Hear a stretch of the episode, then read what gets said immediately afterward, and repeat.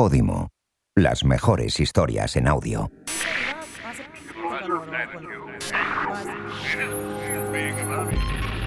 Podimo presenta Destino Feria, el podcast oficial de la 81 edición de la Feria del Libro de Madrid.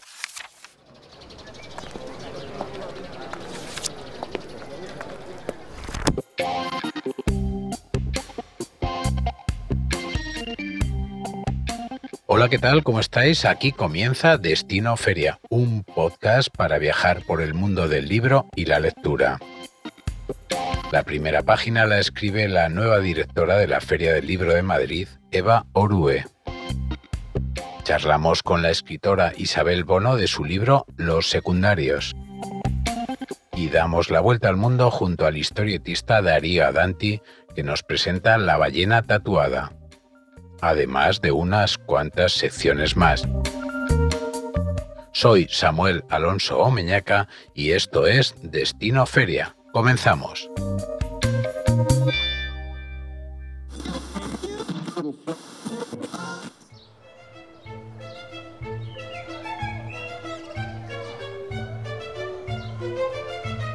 Después de 80 años, una mujer se hace cargo de la Feria del Libro de Madrid. La nueva directora de la feria se llama Eva Orue. Hola Eva. ¿Qué tal? Muy buenos días a todos. Felicidades. Gracias. Pero felicidades por tu cumpleaños, que me ha chivado un, un pajarito que hoy es tu cumple. Es mi cumple y además cumplo, llego en una edad provecta, 60 años. Está muy bien pensar que a los 60 no solamente te regalas una feria, sino que te regalas un proyecto nuevo. No, no siempre la vida te da oportunidades como esta. Genial. Oye Eva, ¿qué es para ti la Feria del Libro? Pues ahora mismo te diría que una tremenda responsabilidad. Nos esperan 17 días que van a ser duros, como lo han sido por otra parte los últimos 17 y los últimos 90. Pero la Feria del Libro creo que para todos los que vivimos en Madrid es un momento único del año. Suena cursi, pero es un momento de emoción porque el libro ocupa el centro, el corazón de Madrid y más todavía en este año después de dos ferias, una prácticamente inexistente porque en el año 20 fue apenas digital y otra reducida porque en el año 21 se hizo una feria con aforo limitado. Entonces es vuelta, la, feria vuelve por donde solía eh, y es el sitio en el que tiene que estar y la manera en la que se tiene que hacer, a lo grande. Eh, no me gusta la palabra normalidad, pero es una feria que vuelve a esta normalidad tras la pandemia. ¿Con qué objetivos? El objetivo de la feria de 2022 es básicamente recuperar para el retiro y para el libro a todas aquellas personas que durante dos años no han podido disfrutar de este momentazo. El objetivo es demostrar que se puede hacer una feria después de todo lo que hemos vivido, demostrar que el sector editorial que ha salido beneficiado, y es triste reconocerlo porque eh, la causa es una causa mala, ha salido beneficiado de los tiempos de pandemia, es capaz de seguir siendo atractivo cuando la vida vuelve por donde solía. El objetivo es acoger a más gente que nunca y que se sientan en su casa. Y el objetivo, en lo que a la organización respecta, es sentar las bases de un proyecto que hemos puesto en marcha de una manera un tanto atropellada, porque yo me incorporé al cargo a principios de, de año, el día 3 de enero, pero que se tiene que consolidar con lo que consigamos en esta edición y sobre todo con lo que estamos trabajando ya para la próxima. El tema elegido este año es el viaje. Cuéntanos por qué. Bueno, el viaje porque la feria llega al final de un viaje extraño y doloroso, que es el que hemos hecho con el COVID. El viaje porque el viaje siempre ha sido un motivo literario importante. El viaje porque hay muchos autores Muchos de ellos están en esta feria y han tenido que salir de sus países, algunos de manera voluntaria, otros forzosos, para poder seguir viviendo y escribiendo. Y el viaje porque si tú coges frases, cosas que se dicen sobre el viaje y cambias viaje por lectura y cambias viajar por leer, funciona. Funciona, porque leer y viajar son actividades que tienen muchas cosas en común. Eva, más casetas este año que te iba a decir que nunca, pero no es verdad, pero más que en otras ediciones. Sí, más casetas y más expositores, porque los habituales de la feria sabéis que en ocasiones los editores comparten caseta cuando no tienen eh, los títulos suficientes para estar al frente de una. Así que nos vamos a 378 casetas y a 400 y pico expositores. Es un número enorme, efectivamente. Cuando digo que la feria es muy grande, de momento sé que es muy grande porque hay mucha gente, muchas casetas, muchos expositores y el objetivo de estos 17 días es que al cabo de la feria veamos que ha sido también una feria muy grande por afluencia, por compras, por interés y por debates, porque los diálogos que proponemos sean lo que pretendemos que es una manera de encender e incendiar moderadamente el panorama madrileño. Tengo entendido que tenéis la idea o tienes la idea de hacer una feria del libro, no que no solo sea un evento de 17 días entre mayo y junio, sino que pretende ser un evento durante todo el año. ¿Es así? La idea es que la feria y sus 17 días en el retiro son irrenunciables. Es un momento muy especial. Eh, aquí decimos que somos una especie de seta que sale en el retiro y que tiene una vida limitada, esos 17 días. Pero precisamente porque tenemos una vida limitada en el retiro, y porque tenemos que trabajar todo el año para que la próxima edición, los próximos 17 días, sean lo hermosos que queremos que sean, creo que tenemos que trabajar de alguna manera todavía por definir, por acercar la feria a aquellos rincones de Madrid donde todavía tienen poca noticia de ella, acercarnos a aquellas personas que todavía no sienten la llamada del retiro Creo que hay mucha parte de la sociedad madrileña que por razones diversas y todas ellas respetables no consideran venir al retiro una opción para estos días y quiero creer que somos capaces o que seremos capaces de trabajar en los próximos meses para comunicarles el entusiasmo que una cita como esta genera. Oye, Eva, si te pregunto a nivel personal, ¿qué es lo que más te gusta de la feria? ¿Qué me dirías? Yo diría que pasearme entre libros es verdad que también te encuentras con amigos o con gente con la que coincides en el mundo laboral. Y es cierto que es una cita obligada para mucha gente de fuera de Madrid y por lo tanto la ocasión para encontrarte con amigos a los que eso hace un año que no ves. Pero para mí lo más bonito quizá es la idea de que te paseas entre libros. Es como si el libro empezara a formar parte del paisaje. Árboles y libros, hojas y hojas. Y esto, para quienes además, como es mi caso, no vivimos demasiado lejos, pues es una opción maravillosa. La feria tiene una parte comercial pero de la gente que viene a la feria hay muchos que no compran libros, simplemente se encuentran a gusto entre ellos. Quiero, no sé, que siga siendo así, porque buena parte del éxito de la feria es ese atractivo que tiene, incluso para quienes no leen o no compran, aunque obviamente nuestro deseo es que todo el mundo lea y cuantos más compren mejor. ¿Ya tienes la lista de libros que vas a comprar en la feria o no? Me dicen que no me va a dar tiempo a comprar casi nada, el trabajo es desbordante. Yo afronto esta mi primera feria con mucha ilusión y con un poco de aprensión porque ya me han advertido de que en estos días eh, no vamos a tener vida privada. De hecho, hemos empezado ya a no tenerla. Pero algunos libros tengo ya, sí, para comprar. A ser posible lunes y martes, que son los días tranquilos. Bueno, Eva Orue, directora de la Feria del Libro de Madrid. Muchísimas gracias. Feliz feria y feliz cumpleaños. Muchísimas gracias por la felicitación feriante y por la felicitación añosa. Os espero a todos en el retiro, aunque solamente sea para que me regaléis algo. Y luego si además compráis un libro, estupendo.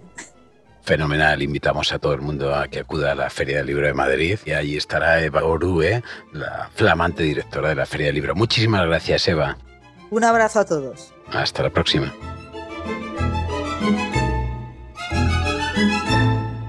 ¿Qué hace usted para ganarse la vida? Escribo. Guías para viajes.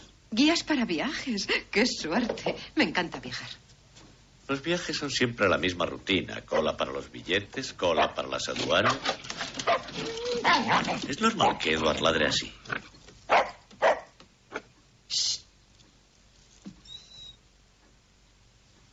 Lo que yo daría por ir a París. Dicen que es romántico. ¿París? Es horrible. Y la gente muy mal educada. Lléveme con usted. Le enseñaré la parte buena. Es que tengo una cuenta muy limitada. Ni, siquiera pude llevar nunca a mi esposa. Ni a mi esposa. No hablaba en serio. ¿Se lo ha creído? No, no. Feria del Libro de Madrid.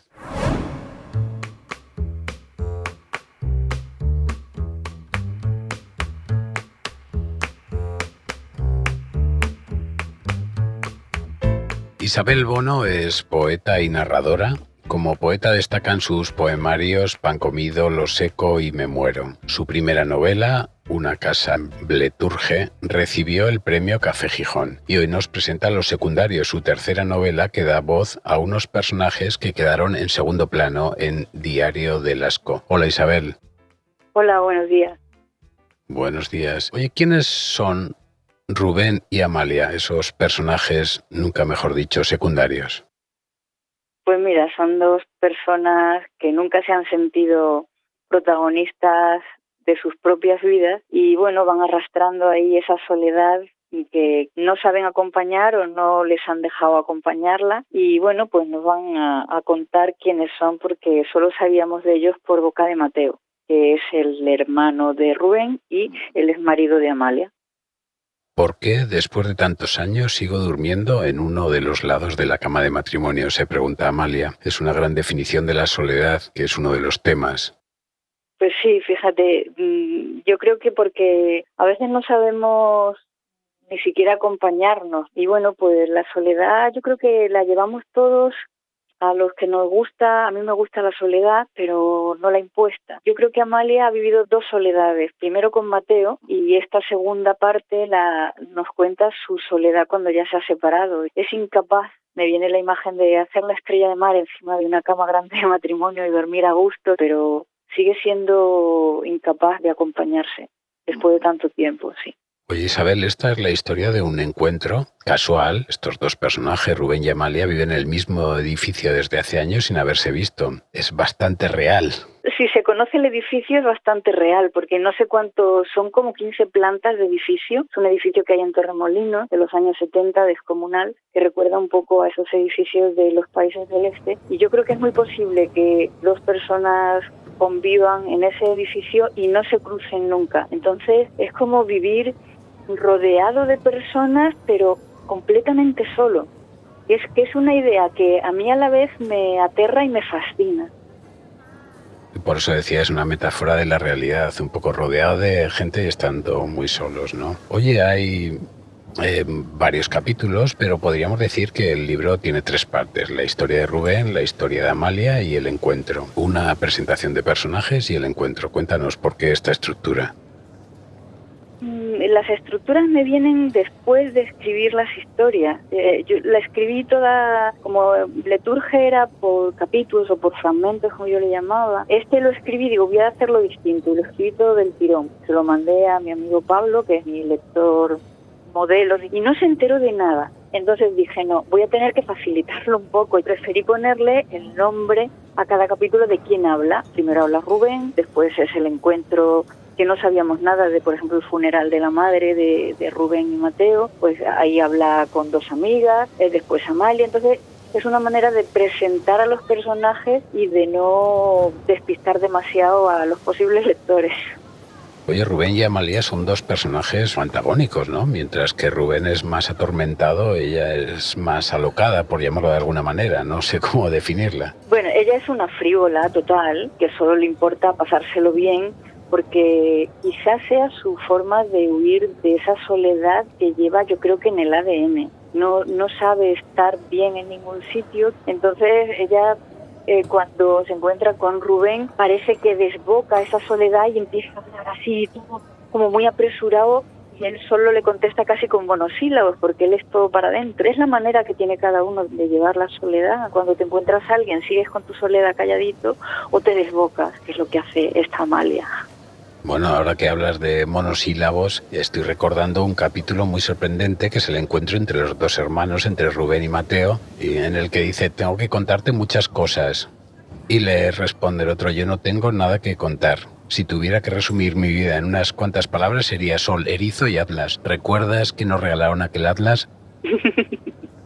pues sí, porque es que los dos hermanos han llevado una infancia que tampoco ha sido infeliz, pero es verdad que han tenido unos padres, bueno, como eran los padres de los 60, ¿no? Los padres que llega a casa cansado y que está acostumbrado a que su mujer le ponga la cervecita delante, y una madre con pantalones, pero con su soledad y sus depresiones. Entonces, estos dos hermanos han vivido eso y los dos son muy concentrados y muy callados. Y Mateo, cuando se encuentra con el hermano, pues parece que no hayan vivido nada antes y que quieran empezar esa amistad de hermanos que no han tenido. Por seguir con este nexo de unión, que sería el hermano, que sería Mateo, un poquito antes de, esa cita de antes, dice, tu hermano no era de hablar, era de leer, que es lo contrario a hablar.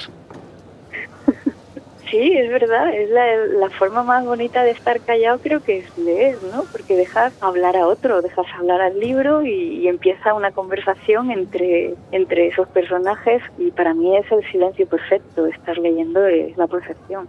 Una cosa que, es que siempre he querido de mis personajes es que todos fueran lectores de una manera o de otra. Entonces, si algo van a tener siempre mis personajes es que siempre van a ser lectores porque igual esa es su manera de acompañarse también, ¿no? Y así que todo lo que escriba siempre van a ser lectores. Oye, Amalia también es escritora o, mm, o lo intenta por lo menos, ¿no? Es que es un poco mentirosa porque, y se engaña a sí misma.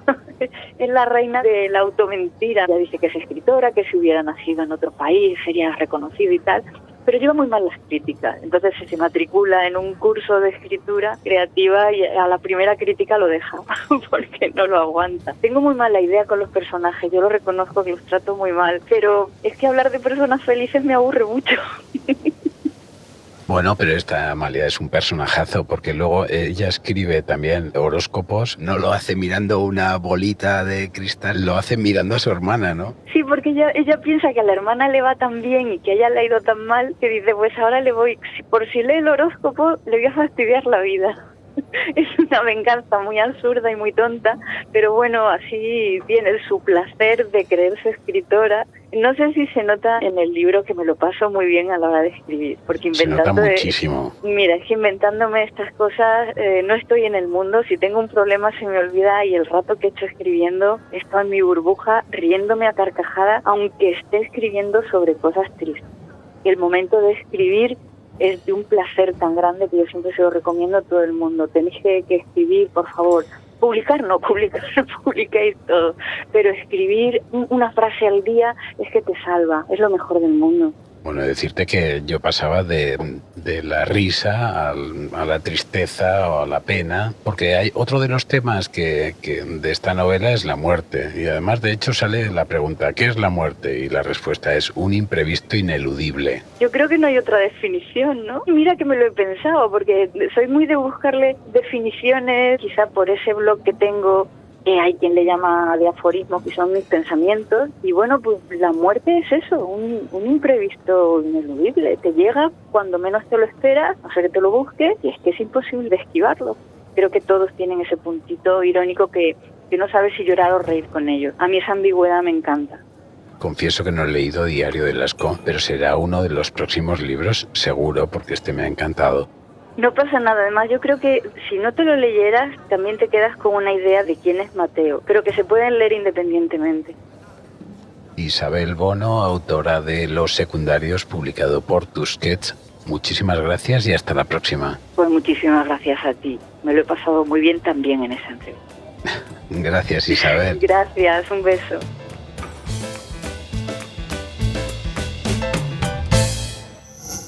Hola, soy Juanjo de Podimo y me cuelo por aquí para contarte algo especial. Gracias a la Feria del Libro de Madrid podrás disfrutar de 60 días gratis de Podimo, donde encontrarás cientos de podcasts exclusivos y miles de audiolibros. No importa lo que busques, porque lo encontrarás en Podimo. Conversaciones llenas de humor, de aprendizaje, de historias personales y, cómo no, los mejores audiolibros desde las novedades más top hasta los clásicos de siempre. Busca tus 60 días en Go www.podimo.com barra FL Madrid.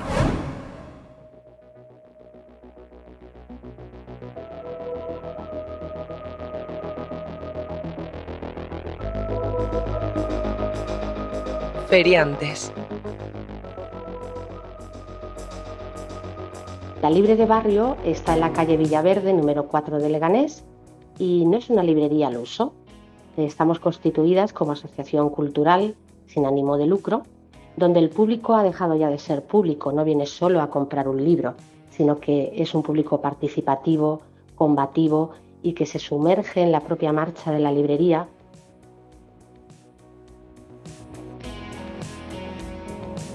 Para nosotras ir a la feria del libro supone toda una aventura que no nos queremos perder, porque es el evento literario del año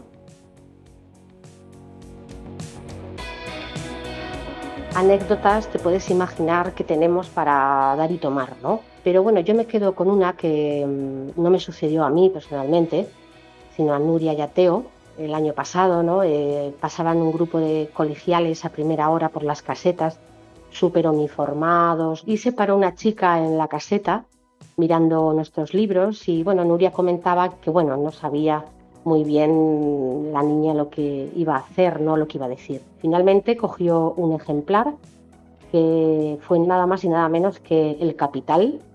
y bueno, pensando Nuria que lo iba a dejar abandonado en el mostrador o iba a hacer cualquier comentario al revés, la niña dijo, sacó su dinero de la mochila y dijo, me lo compro, me lo llevo. Así que tanto Nuria como Teo acabaron charlando con la niña y mm, acabaron también riéndose, reconociendo sus propios prejuicios, ¿no? A veces como vemos a las personas y realmente como son. Así que la juventud sí que tiene ganas de aprender, de informarse y de leer.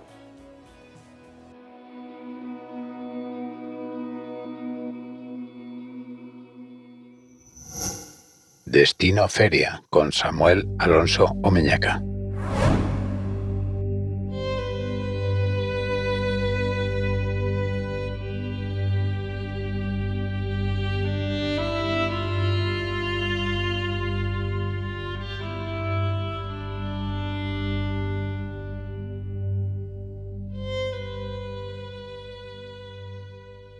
La Feria del Libro de Madrid tiene como leitmotiv el viaje y por eso hemos invitado al historietista, ilustrador y fundador de la revista Mongolia, Darío Adanti, que publicó en Astiberri La ballena tatuada o una historia de la primera vuelta al mundo, que es un cómic sobre viajes, sobre Magallanes, sobre ballenas. Hola Darío.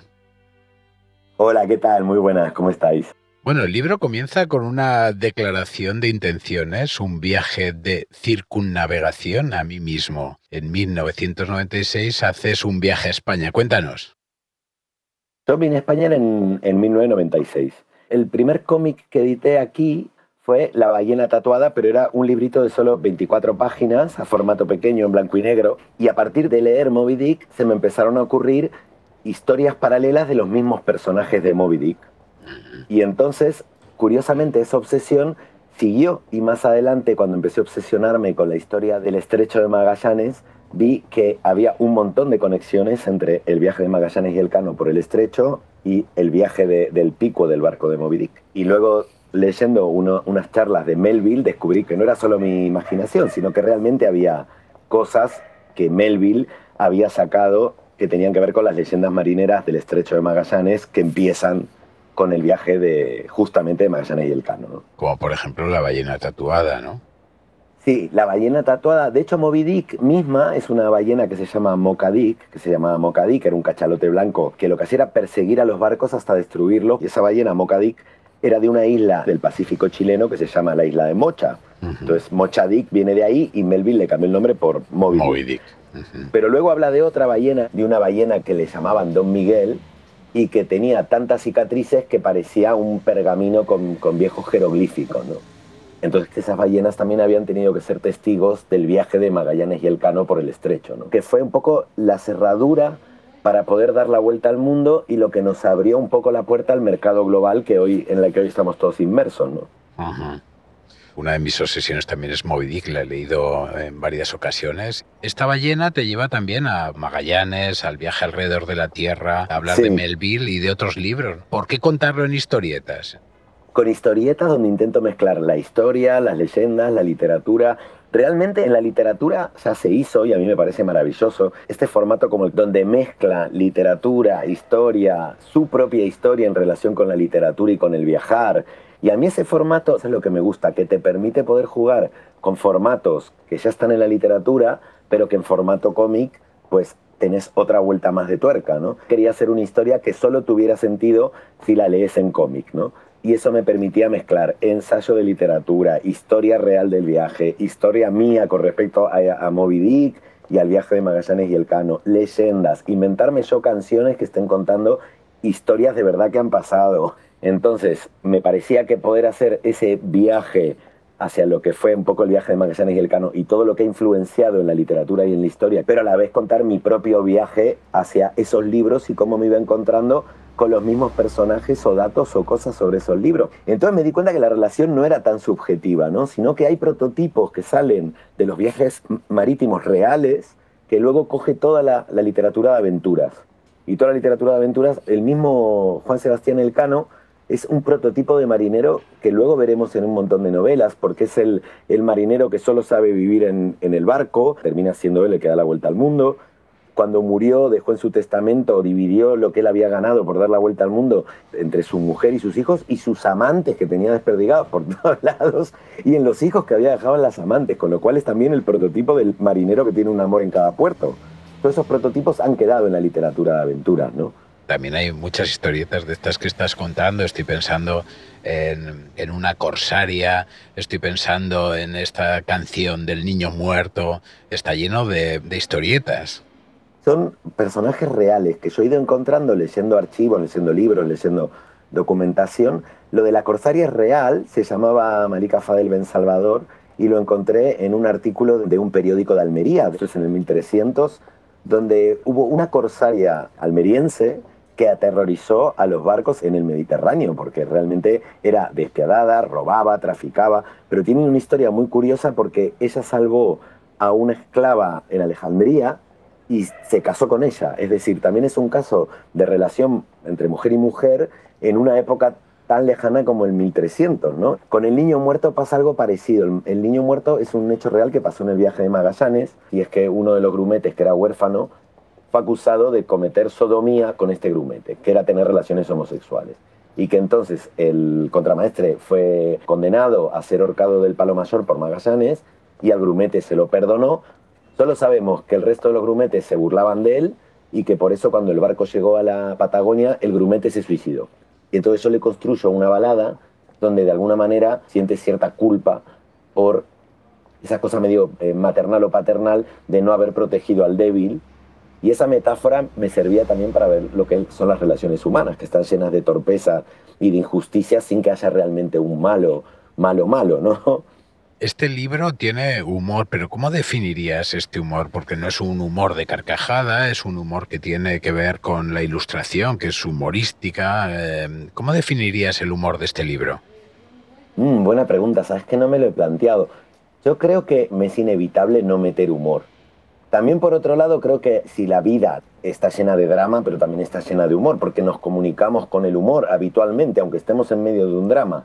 Y entonces me era imposible no colocar humor. Tiene pinceladas de humor y yo supongo que es porque me sale inevitablemente. No sabría cómo definirlo. Yo creo que ahora está muy mal vista la palabra, pero tiene algo de posmoderno el humor que utilizo.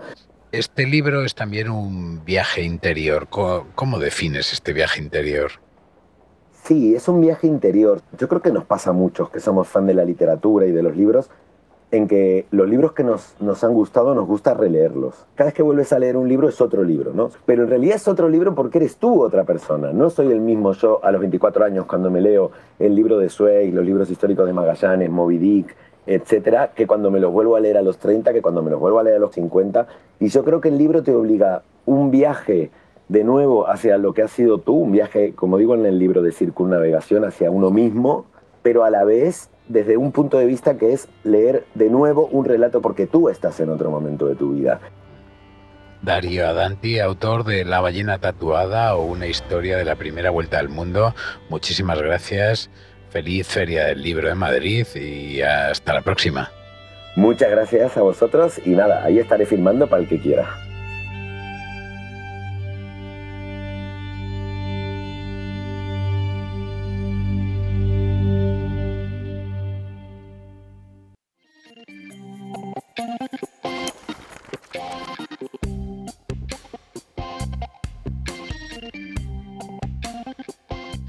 Termina este episodio de Destino Feria. Recibe un saludo de este lector ballenero, Samuel Alonso Omiñaca. Hasta la próxima. Has escuchado Destino Feria, el podcast oficial de la Feria del Libro de Madrid, una producción de Podimo y Osmos Global.